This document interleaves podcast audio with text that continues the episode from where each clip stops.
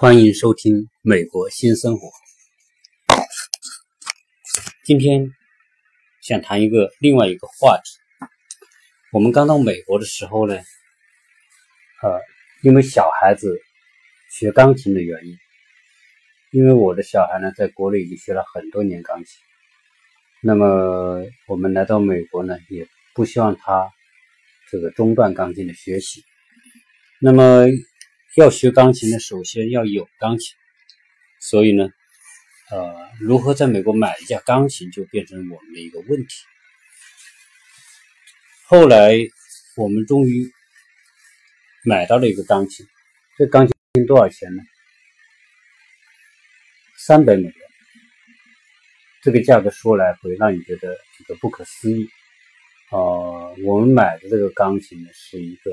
非常。好的，叫 Campbell。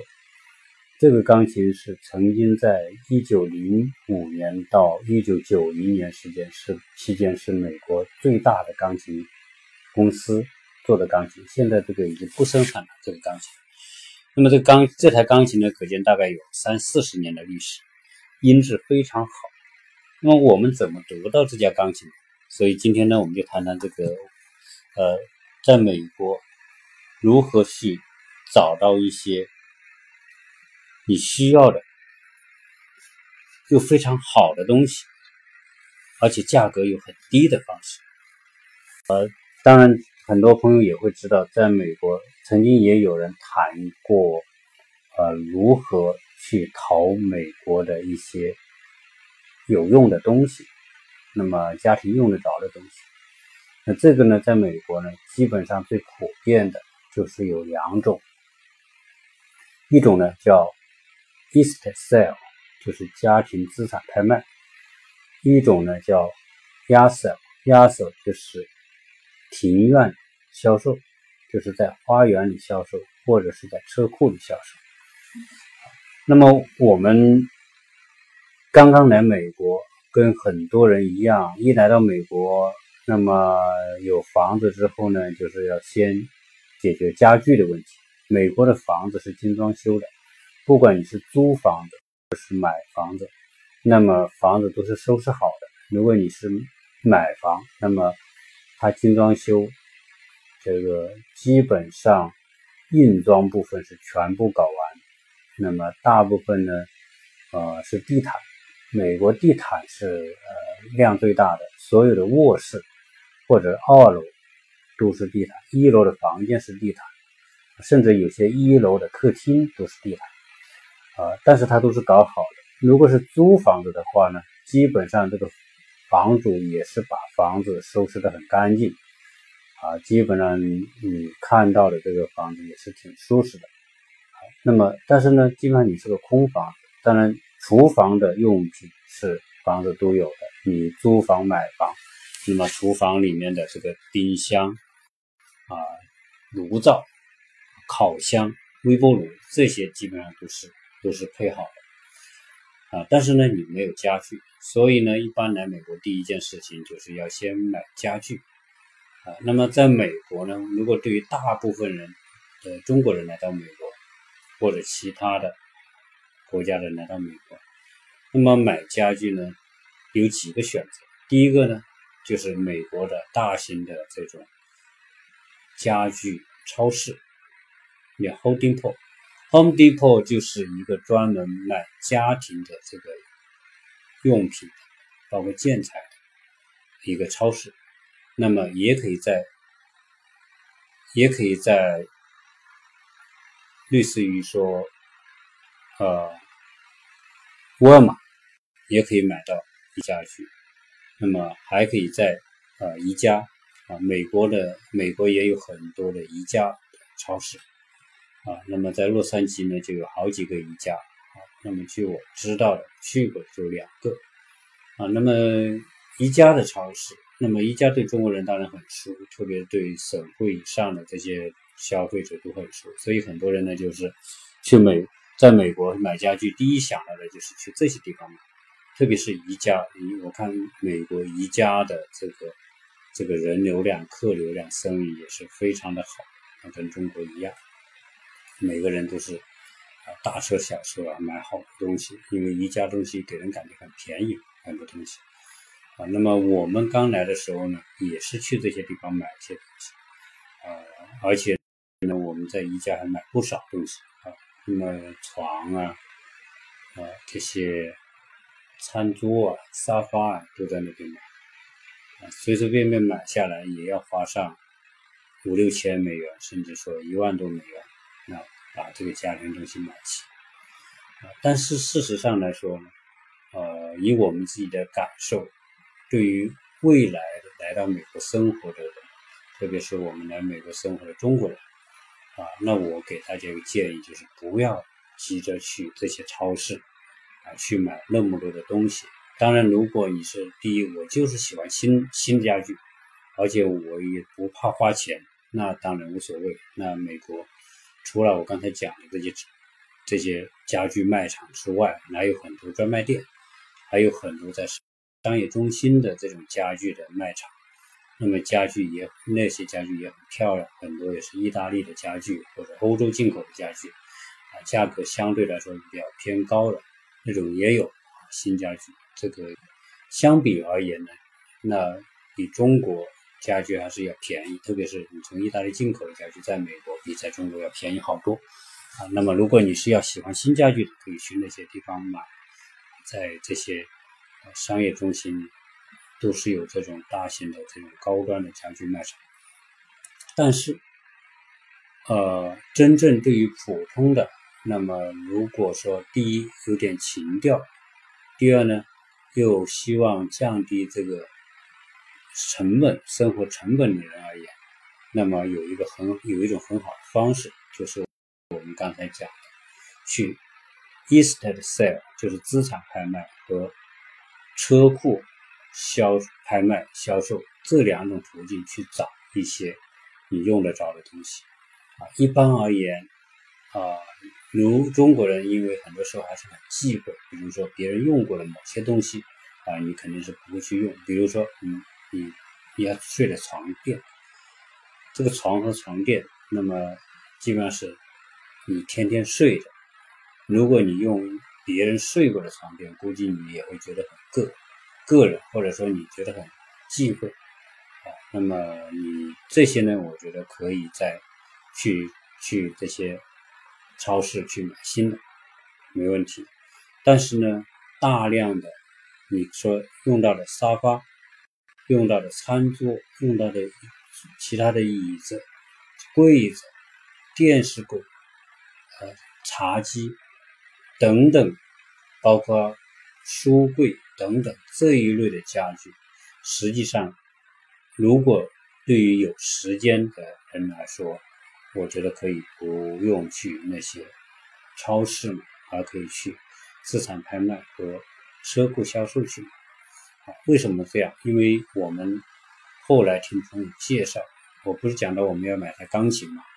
那么由于为小孩要买台钢琴，我想在美国在网上也查，那么新的钢琴一买下来可能是最少最少的一千多美元、两千美元、五千美元，甚至更高的啊，上万美元的也有啊。那么就去买一架新钢琴。那么这个价格是比较高的，而且你要买的价格低的，也不一定买到什么好钢琴，可能很普通的音质也不好的钢琴。那么因为因为一个是在网上介绍，包括别人做相关的节目了解到，可以通过资产拍卖去找到一些东西。所以呢，为了这个我小孩这个钢琴呢，我们就就决定去找这种资产拍卖。那么第一天呢，我们就找到一个，在网上查到一个资产拍卖，上面图片还有钢琴，哎，我们觉得挺高兴啊，我们就一找。第二天，它一般资产拍卖是从星期五、星期六、星期天居多，当然也有星期一、星期二、星期三的资产拍卖。有时候它不一定是周末才才有，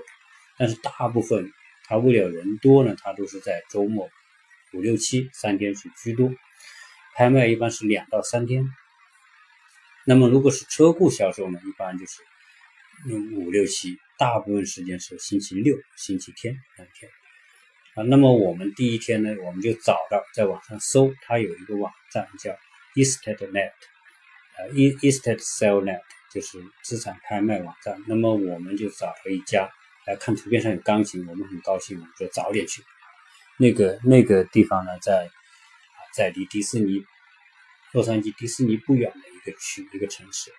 那么我们去到那个地方之后，找到那一家，大家都用谷歌嘛。那么谷歌把它的名牌这个网站上都会把具体哪一个这个房子的这个具体的号门牌号你输进去，导航就可以带你去啊，这个基本上是非常准的。那我们到了那里之后啊，就知道啊，一般资产拍卖都会停很多车在边上那么我们就停下车，就走进那个房间，一看有个有那架钢琴，就是照片上那架钢琴。那么我们呢就让。小孩，我带小孩去，因为小孩弹钢琴，那我想让他自己去选。小孩子一拿到钢琴，弹了两下，觉得不错，不错呢，就问，那么我们就问这些钢琴多少钱卖。那么那个那个资产拍卖的那个人就说，这个钢琴已经卖了，啊，已经有人卖了。我说我们来的都是很早啊，我们第一个怎么就卖了？他说有一个人昨天在网站上，在在上就跟我们联系。然后呢，就决定要买这架钢琴。那我估计呢，钢琴可能要卖的也也不便宜啊，但可能相对来说会高一点。啊，那就就就我们就没有没有买到，没买到我们就有点失望，失望说算了吧，那反正人家卖了也不可能给你，我们就说找另外一家。那我们在又在那个网站上找找了另外一家，另外的那家钢琴呢在哪里？在正好也在迪士尼不远的地方。一个一个老住宅区啊，这个美式的，在美国呢，你要看这个住住宅区，就看得到什么是美国人住的地方啊，什么是华人多的地方，一看就看得出来。这个老美的房子有的都比较旧，特别是有些资产拍卖，就是你看那个房子，可能就是六七十年代的房子，七八十年代的房子，甚至有的更早的房子。那些房子呢，基本上都是一层的为主，而且呢，房子都很矮。里面的话可能就两米五左右，但是呢房子很矮，呃，但是基本上这种老的房子呢，如果是讲究一点的呢，就这个绿化很好。你一看外面绿化很讲究很好的这个家庭，虽然房子它老，但是这个家庭的主人一般都是比较有品位的啊。那么我们就找到网上找到一家，哎，好像也有也有钢琴的照片，我们就导航导到那边去。导到那边去之后呢？找到了那一家，啊，那一家呢，在一个小区一个尽头。当我们开车到那附近的时候，就发现他家门口就停满了车。他说的时间呢是十点钟开门，我们呢是九点四十到。九点四十到了，就看到他家门站了很多人，还停了很多车。那我们把车停好，我老婆就说：“哎，先去。”他因为怕钢琴被人买了，他就先去。当他走到那里去的时候呢，呃，发现门关着，因为没到时间。他这个 Easter Sale 它是有时间的，他比如说早上十点钟开始，它里面的资产，它这个卖呢，它不是这家的主人在那里卖，它基本上呢，很多呢是，有的就是呃自己来卖，但是他还是以这个。资产拍卖公司网站来发布信息。我们去的这家呢，它里面正在准备，那么可能是在发微贴价格啊，它要摆啊，怎么摆出来让大家方便看。然后每件物品上面它要写上价格，然后呢，它还有人要专门做记录，它还要有这个收银的机器啊，就是一个非常临时的一个一个卖场，建建那么个东西啊。那么里面的人在忙碌。啊，没到时间，大家就在外面等。那么我们呢就等，一直等了十多分钟啊，终于说这个可以到了时间，那么就十点钟就可以进去。他一开门呢，我老婆就跟小孩就去，去到里面，一进去就看到这个厅里面对着这个走廊的地方就有一架钢琴摆在那，我们就跟小孩说说你弹弹吧。就他就进去就弹那架钢琴，弹了一会儿呢，我我们就问这个负责卖的人说这架钢琴多多少钱？他说这架钢琴三百五美元，有没有人买？我说是不是卖了？他说没有，没有呢。小孩子弹弹完之后，弹了两曲之后，我就问我们小孩说：“这个钢琴你觉得怎么样？”他点点头，他说：“钢琴还不错，还挺好。”我说：“你喜欢吗？”他说：“可以。”我们就跟他谈，跟这个这个卖主就谈，因为我们来主要目的是要找架钢琴，我们就跟他谈这个钢琴可不可以便宜点。他说：“你你想多少钱买？”我们就当时他说开三百五，开三百五呢，那么我就想三百左右，因为我曾经听我的朋友呢也在这边买了一架二手钢琴，他也是在三百左右买的。那我看这个钢琴还不错。那我说三百吧，那么他想了一下，说可以，三百就卖给你。那么我们就就初步定下来买这架钢琴。但是呢，基本上人也去的人很多，但是我们也担心说别人看上，如果别人出高点价，有可能别人买。我就跟他我就跟他讲哦，说这架钢琴我就要了三百块钱，呃，你写个条子说已经卖了，啊，一般卖了写个 sell，就是贴个上面。那别人一看 sell 的就不再问了，就说已经被卖了。好了，我们就说那这样吧，你把这个钢琴写上，他就写上。好了，我们说我们再顺便看看有没有其他的东西可以，呃，我们喜欢的，我们就看。那么这个家庭的这个人呢，啊，大概我们问了一下，就是说，啊，这个房子的屋主呢，原来是个老太太，大八十四五岁的样子。呃，他儿子也在现场，我们就问他儿子说：“这个你妈这个现在人怎么样？”他说：“我妈呢，现在要住在这个养老院去，住养老院呢，可能也是要付费的，那个养老院可能比较好，所以这个房子呢，他就决定租出去，租给别人，他拿这个租金呢去交这个养老，这个这个养老院的这个钱啊。他住一般住养老公寓啊，有人照顾，有人有有人有有人护理。”那么他就把这些东西卖掉，卖掉把家里清理干净然后租给别人，所以他要把所有的东西都卖掉。那么我们先定下这些钢琴，然后我们就看其他的。那么其他的呢，这家东西呢也挺丰富的，看得出来这个老人，这个这一对老人，这个这个儿子，他说他父亲呢在九几年去世，这个他妈呢现在是八十。四五岁呢，现在就是住在这个养老院。那么看得出来，这他的父母曾经是一个非常有有修养的、有有学识的这种一一对老夫妇。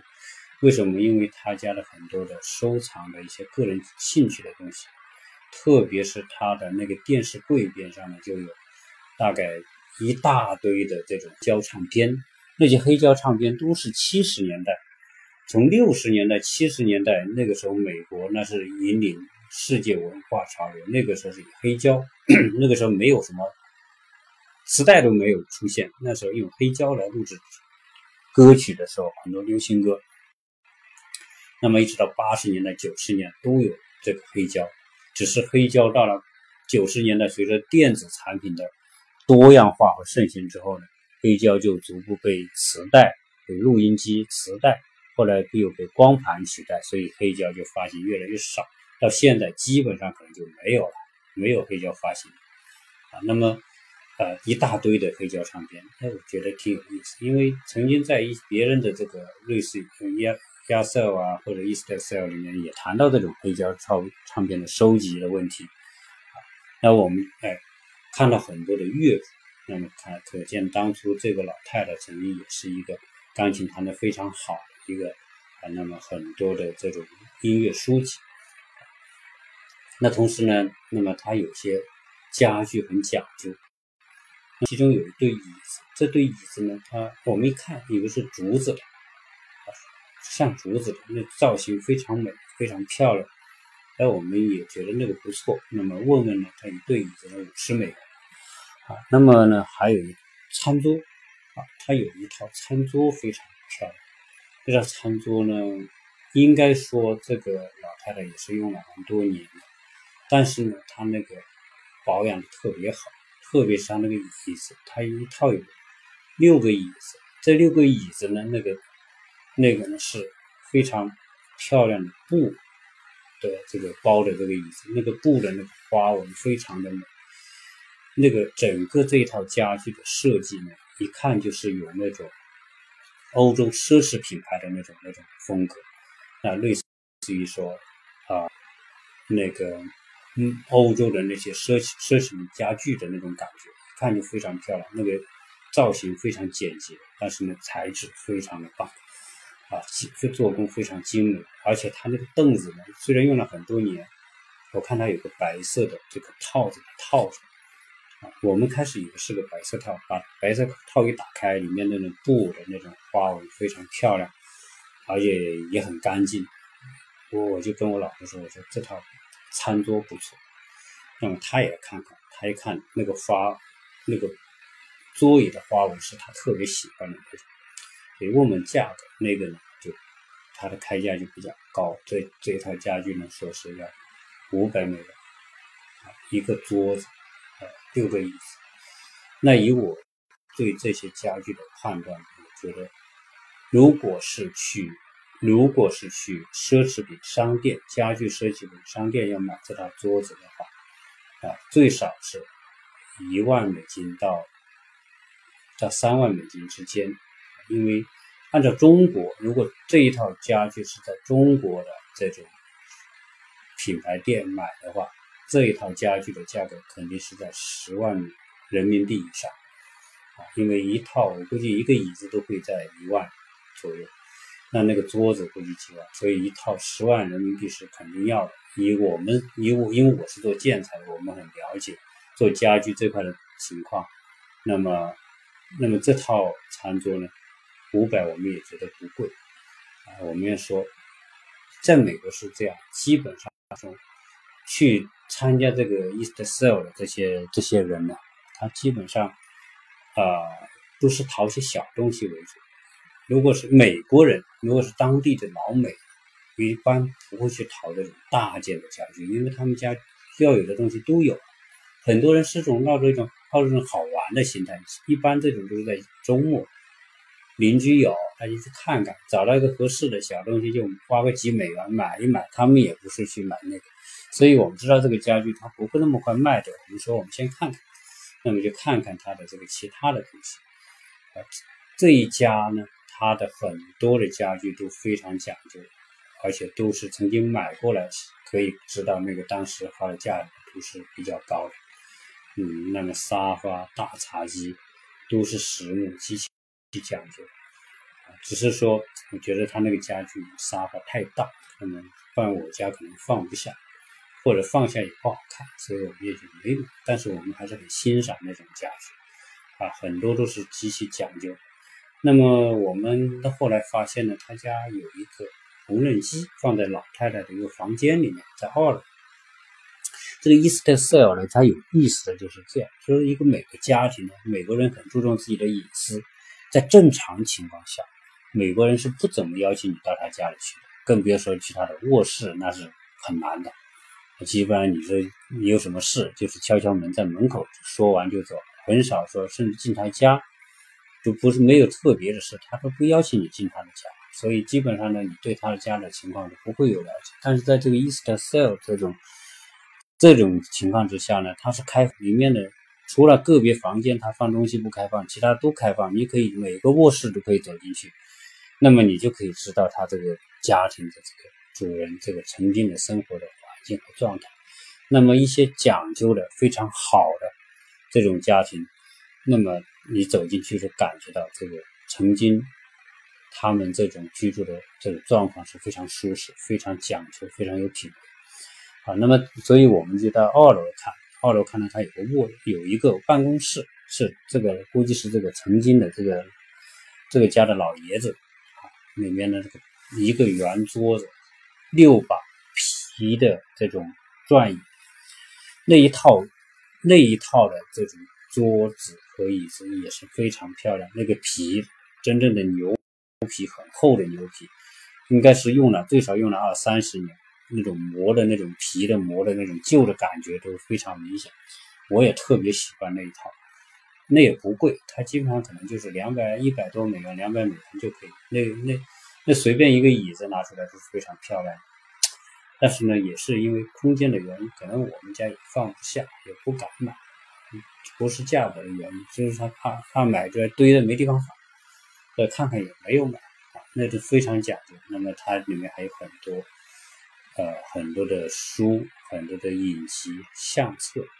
那么我老婆在她书房里就看到她有很多的相册，很多的影集。很多就是什么影集呢？是五十年代的，一九五零年、一九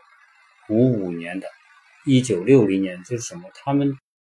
相当于我曾经的同学的毕业毕业毕业这个毕业册。那么你们那个时候就是印刷出来的，这个这个班上的这个同学可能是大学的，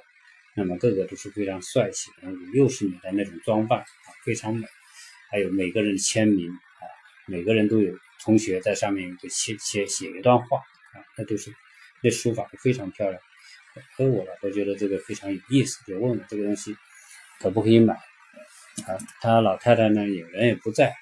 他儿子说也可以，你如果你喜欢，那我们后来挑了很多东西在里面。他挑了这些东西之后呢，他们觉得我们很有诚意。他说这些东西呢，啊可以送给我们，就把也有些送给我们，其中有。两本纪念册收了我们十块十美元，那么相当于五美元一本啊。那么我们在家还有一个呢，就是在他一个卧室里呢，我们看到了有一个有一个缝纫机啊。这个缝纫机呢也非常漂亮，开始是打开的，这个缝纫机是可以用的，插电的。后来呢，我一看，我可以把那个缝纫机放下去，再合起来，它就变成一个小桌子。啊，也是非常，我看那缝纫机也是非常讲究，所以呢，我老婆觉得哎挺有意思。那么，成本多少钱？他开价五十美元，所以那个缝纫机啊。后来我们说先不管，先先先了解再说。那么整个了解下来，我们就买了他家一个钢琴，呃，一一套茶几，那茶几都是属于那种实实实木，那种原木的。非常漂亮的木木材啊，买了一挑了挑挑了他一套餐桌，这些东西现在看起来都是设计非常精美的，那一定是属于名家设计的东西啊。那么整个买下来总共花了不少钱，应该说我们是他们这个资产拍卖当中呃花钱最多的啊那个买买家买者买家啊，花了一千多一点，买了他一堆的东西。啊，最高兴的是买了一架钢琴，啊，那么，但是呢，在美国呢，你买了这些东西之后呢，运就是一个大问题。为什么？因为我们自己的车装不下那些东西，那些大件的东西装不下，就没办法，你得请搬家公司啊。在美国，它也不像在中国，随处这个这个市场门口就很多这个搞货运的这个大车小车可以帮你，没有，每你要找这些车。你只有在电话上去，在网上去找找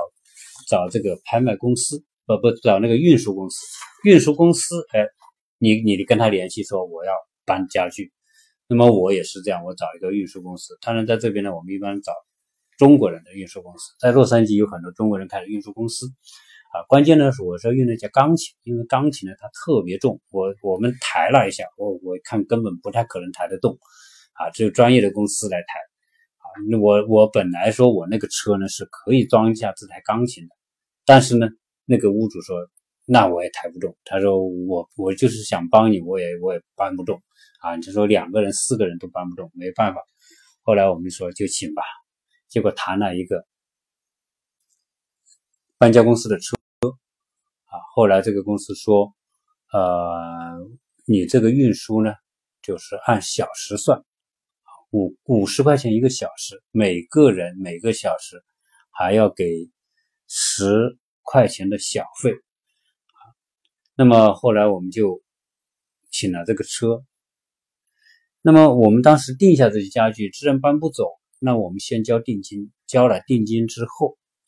啊，那么这些东西呢，就是跟他约好哪一天，我约好这个搬家公司的车来搬东西啊。那么就这样。啊，交了定金，我们一共一千多美元的东西，交了五百美元的现金给他。啊，那么后面的就是在去车装货的时候再给余款给他。啊，那这样的话呢，我们就啊这一次呢就淘到了这家钢。后来呢，我们过了两天，我们请他这个搬家公司去，请他的搬家公司去之后呢，就把这个家具装回来。但是呢，在美国，如果大家知道，在美国呢，就是说在上下班的高峰期，我们是两说三点钟去搬东西，结果呢，搬完之后，搬东西的过程很短，不到一个小时就搬完了。那个他这个搬家公司呢也比较专业。两个中国人啊，那么把这个钢琴抬出来，因为他他是这样，他搬钢琴的价格比搬其他家具价格都要贵。如果你说你搬钢琴，他就会问清楚钢琴要不要上楼，那边是在一楼，要上多少个台阶，他都要问清楚啊。因为如果你上台阶多，那么意味着他就这个收费就高。那么正好那个地方呢，基本上在平层，所以基本上就在一楼。啊的平层也没什么台阶，这样呢就把这个家具装完，但是呢遇到什么呢？我们装完之后，大概在三点半钟啊四点钟的样子，我们出发回来，路途呢不远，基本上呢就是说呃四三十多四十英里的样子，不远。呃，那么这个搬家公司也是给收费，说一英里大概一美元的油钱。就是除了这个小时费，它这一一一英里就是一美元，啊，再加上小费，再加上车费。但是呢，遇到这个四点钟呢，正好是下班高峰期，结果呢，我们走了一条路呢，就是出现车祸，在路上塞了两个多小时，所以呢，本来一不到一个小时可以到的时间呢，就花了三个多小时才到。所以呢，这个呃，到了家里呢，也差不多快六点钟。那么卸下来，把它这个钢琴由于重，这个搬家公司它有这种电动的这种升降台，那么钢琴也不能够震动，所以呢，它钢琴抬上去升，把那个升起来，再推到车里去，啊，所以卸下来也是一样，放到这个电动平台上，再放下来，再再推出推出来，啊，那么把钢琴安顿好，这个基本上呢就。就运费花的钱比这钢琴的费用还贵，那么我们当时花了三百多，三百不到三百五美元吧，这个运费。我买这架钢琴是三百美元，所以呢，美国的这个可见这美国的人工费也是极其昂贵啊。美国美国只要是人工都很贵啊，大家要记住这一点啊。那么在我们找这些东西第一次。那么找到我们需要的东西，而且呢，呃，比我们跟我们设想的差不多，应该说性价比很好。那这架钢琴现在我小孩天天弹，音质也确实非常棒。后来我在网上查这个钢琴品牌，那么这个钢琴确实一架非常好的钢琴啊。所以呢，呃，今天呢就讲到我们去淘我们需要的东西，这些这些东西，这些美在美国的这种资产拍卖和车库。拍卖，那么可以让我们找到很多非常实用的东西。我们刚才讲了，它只要资产拍卖，可能整个房子东西都卖啊。那么你从床实际上都有的啊，床啊，你要的家具里面的东西都有。那么你可以买它的床架，它有些不贵的话，你买回来还是很合算的。那大不了你说你床垫不要它的，或者你床垫到时候你你送给别人，你自己去买个新床垫。啊，那么其他的东西实际上是都有，但是呢，就是淘这个东西呢，你不能急，你急必须是说，呃，看巧合，看看这个时机。如果比如说你你要花时间啊，你要这个有耐心，一家一家去淘，可能你去很多家，一一点你想要的东西都没有，也很正常啊，有很多这个。资产拍卖呢，你就看你去到什么。如果是去到这些，呃，条件不怎么好的家庭，你就没什么好东西淘啊。它的餐具特别多。那在这资产拍卖里面，如果你去到一些好的家庭，条件好的、富裕的家庭，那里面东西确实极其丰富，就像一个这个收藏博物馆啊。那么我买钢琴的那家算是比较好的，因为他可能不一定特别有钱，但是这个主人呢应该是特别有品位，所以他选的家具什么都特别好，特别好。我们还去过几个这种资产拍卖，其中有一个是比弗利山，在比弗利山就是在好莱坞，大家知道那个是属于富人多的地方。那么其中有一个家庭给我们印象也特别深刻，那个房子特别漂亮啊。那么里面呢，这个也特别讲究装修什么，特别讲究。看得出来，那个主人是非常有钱，收藏品也很多。他喜欢打高尔夫球，可能曾经还是高尔夫球的这个比赛的这个得奖的。他家里很多的装饰品都是跟高尔夫球有关的，啊，非常讲究。一个一个得奖的高尔夫球杆，大概他拍起拍卖七十美元，啊，我们觉得可能也值，但是呢，我们也觉得贵了一点，啊，他那个装饰品很好。啊，我但我没买。他有很多画，大的那些画，他因为资产拍卖这样，它第一天标的价都是比较高的。他如果拍卖三天的话，第二天他可能就在标价的基础上按七五折卖给你，第三天可能就按五折卖给你，甚至说你买多一点，你可能是四折，他也卖给你。所以这个他是在这几天一定要卖完的。那资产拍卖公司呢，它是专门帮人拍卖的，基本上呢，它要。就是要要呃快速的解决问题啊，所以很多家庭呢，呃很多的这些，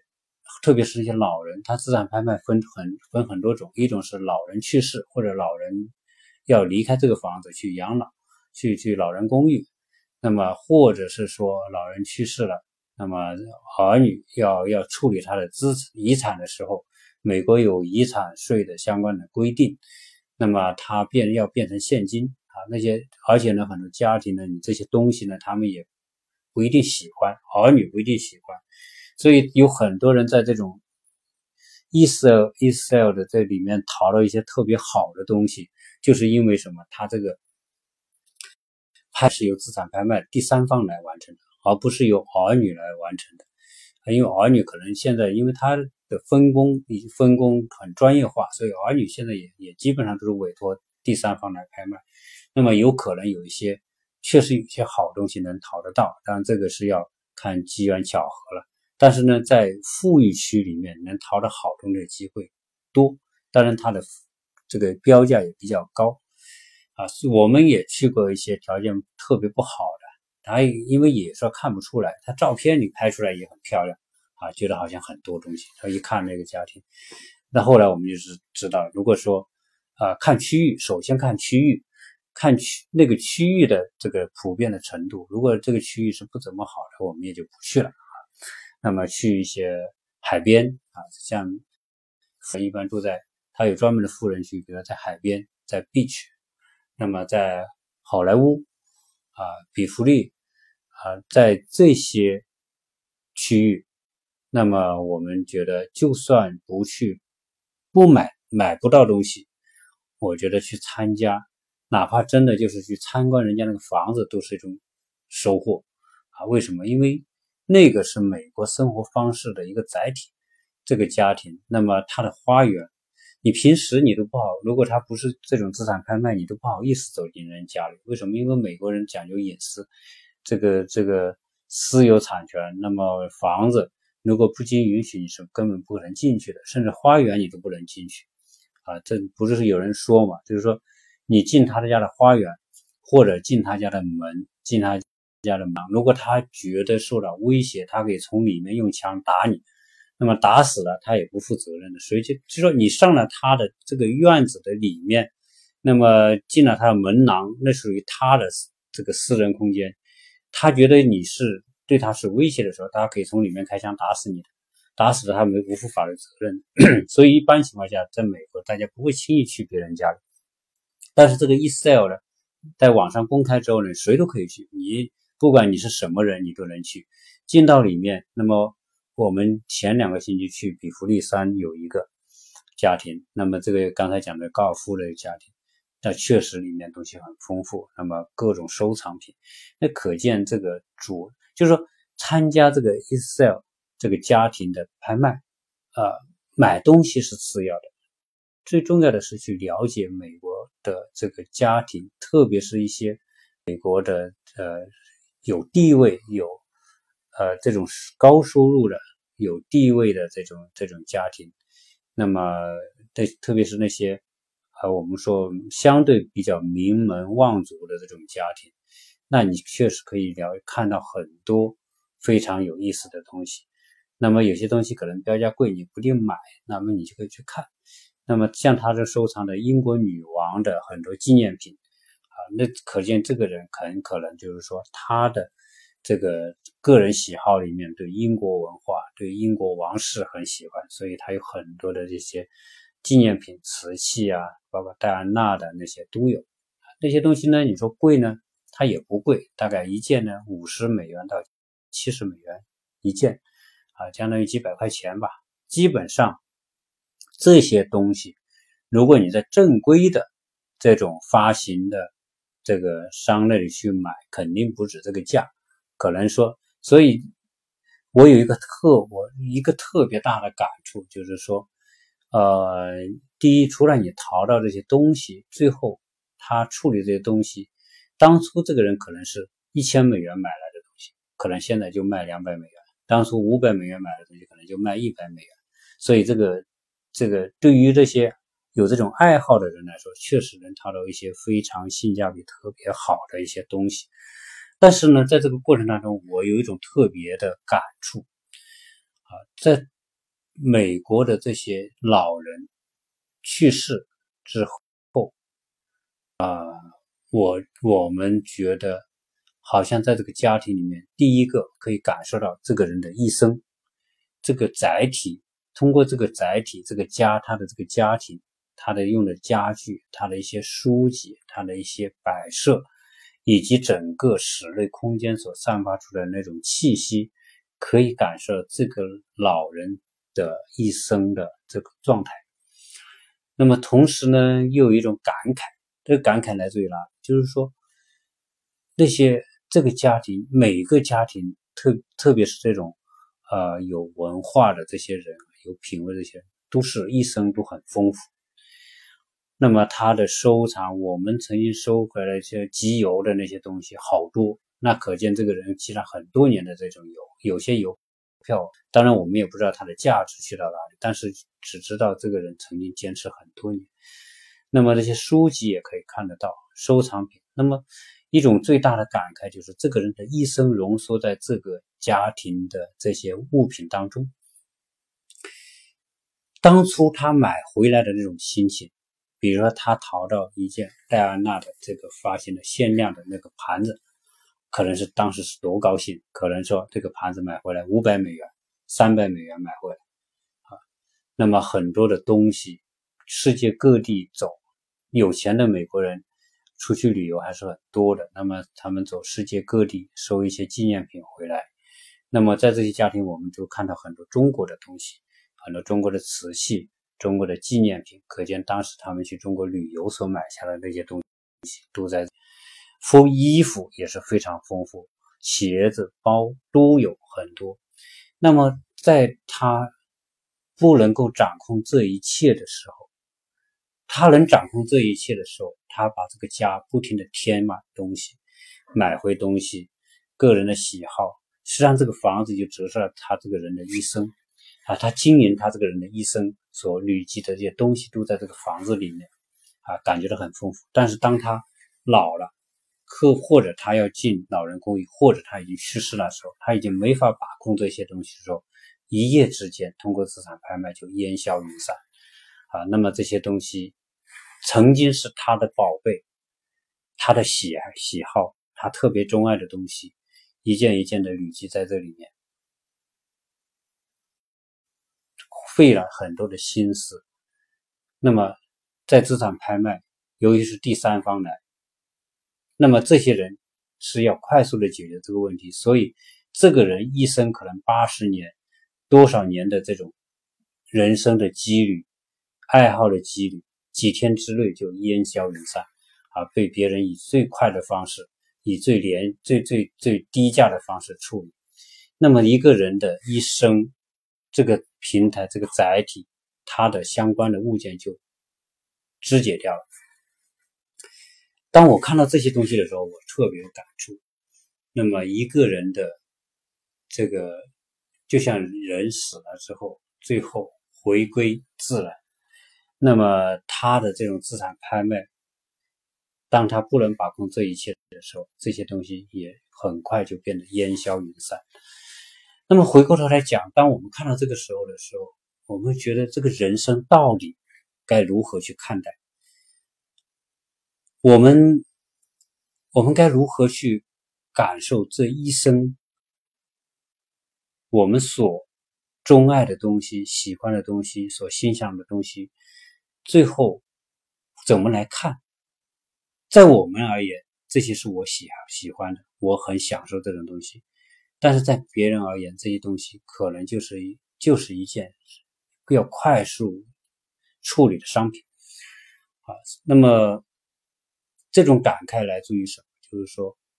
呃，人生真的就是一个过程，一个旅途。人不真正有什么东西，所有你曾经的拥有，都只是一种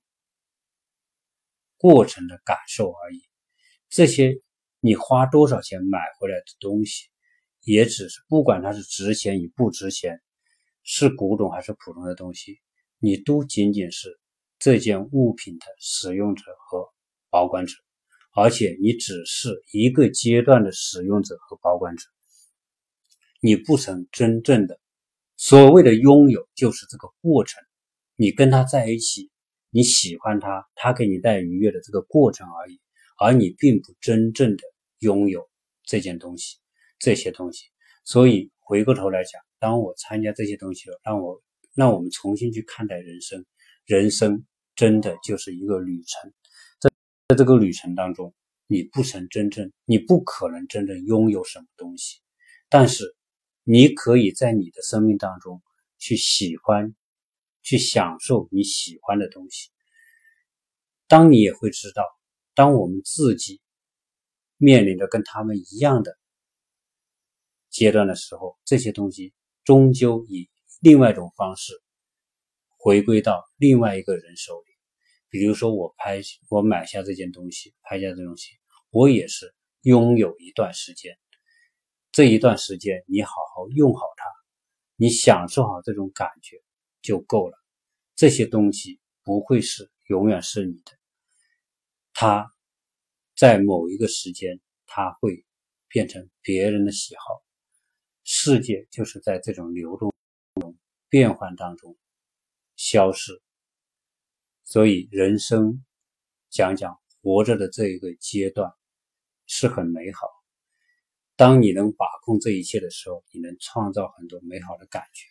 当你不能把控这些东西的时候，这些东西就离你远去。这一切都是正常，本身没有所谓得与失，有的是一种享受，一种感觉。那么这一切物质的东西，都是比较偏向于它是一种一种暂时的、一种表面的，而真正永恒的是你内心世界对这个东西跟这个东西物件之间的一种友好、良好的相互的互动、相互的感觉上的给予。这个才是，人生当中，当我当我在美国参加这些参加这么多的 e s l 的这种过程当中，实际上对我们人生真的是有一种重新的认识啊。通过看这些人的人生，人这些人的人生的过程累积到最后的结束，这一切在每个人身上都会发生。那么，看开这一切。这个时候，对自己拥有的和对自己不拥有的、对自己失去的东西，都是一种平常，没有什么值得感叹的，没有什么值得惋惜的啊。那么今天呢，呃，关于讲 East Sale 呢，讲讲的比较多一点，但是这个呢，只是我们感受当中的一点点。真正关于这方面的资产，美国人的生活状态。包括儿女和父母之间这种关系，那么我想今天在美国是这样，美国人今天所做的这些事情，这一切的这种，呃，意识到这种很正常的情况，未来在中国也可能会发生。也就是说，美国人今天做资产拍卖，到了一定的阶段，中国可能也会出现类似这样的资产拍卖，出现类似这样的这种，啊，一个经营一生的家庭，在很短的时间里面就被肢解消失的这种状态啊。这一切，我想都是可能会发生的。那么今天呢，呃，关于这一点呢，就跟大家分享到这里。呃，事实上我在想，在美国的，呃，后来在参加的时候，原来我们很想找一架钢琴，但是后来我们去很多条件好的家庭的时候，很多家庭都有钢琴，有的还不止一架钢琴。曾经有两，我看到有两架，一架三角钢琴，一架这种这种台式的靠墙的钢琴啊，所以